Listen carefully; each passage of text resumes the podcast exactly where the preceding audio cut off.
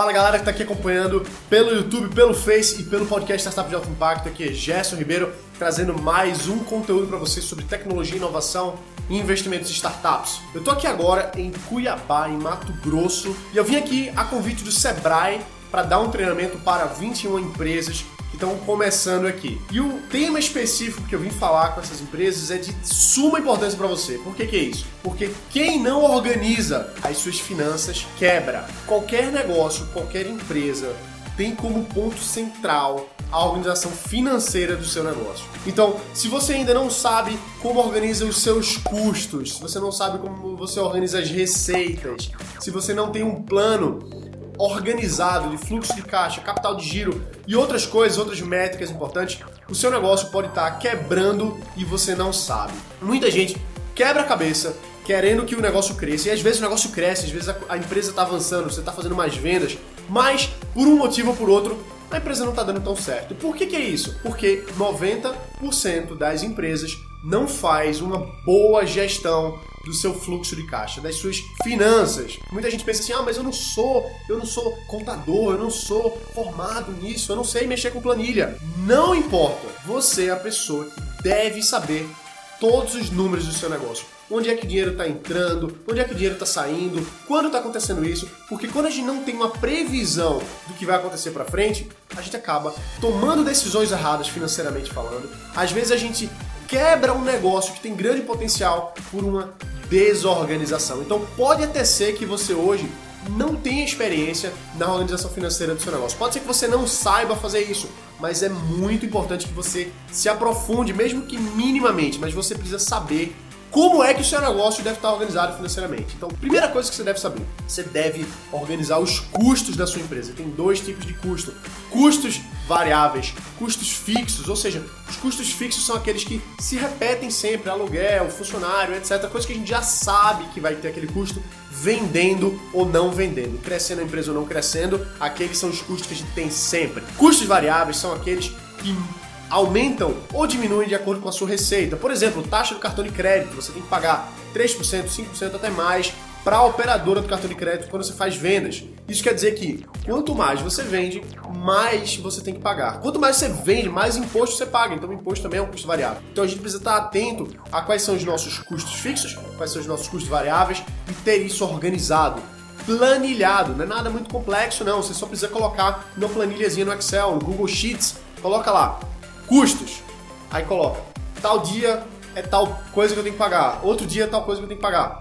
Então você já sabe qual foi a sua contabilidade naquele mês e você sabe que aqueles custos vão se repetir. Por isso, você vai começar a se organizar na sua receita, que é o segundo ponto. Quanto vai entrar de receita nos próximos três meses? Os clientes estão pagando à vista, eles estão pagando uh, com 30 dias, com 60 dias? Como é que é feito isso? Quando você tem isso organizado, planilhado, você tem uma previsão do que, que vai entrar no seu caixa, que é justamente por isso que a gente organiza o terceiro ponto, que é o fluxo de caixa. Fluxo de caixa é a entrada e saída de dinheiro da sua empresa. Então, todos os dias, dia a dia, a gente tem que fazer uma planilha que a gente coloca o quanto entra e o quanto sai. Fazer a planilha semanal, talvez, fazer principalmente a planilha de fluxo de caixa mensal, para a gente saber quanto entra, quanto sai e para a gente poder prever isso para os próximos três meses, próximos seis meses, um ano e a gente poder fazer projeções financeiras baseadas no que a gente realmente sabe, baseada no que é importante para o nosso negócio. Então, preste atenção no teu fluxo de caixa. O quarto ponto é o capital de giro que a gente precisa ter para fazer o nosso negócio render, para o negócio, nosso negócio operacionalizar. O que é o capital de giro?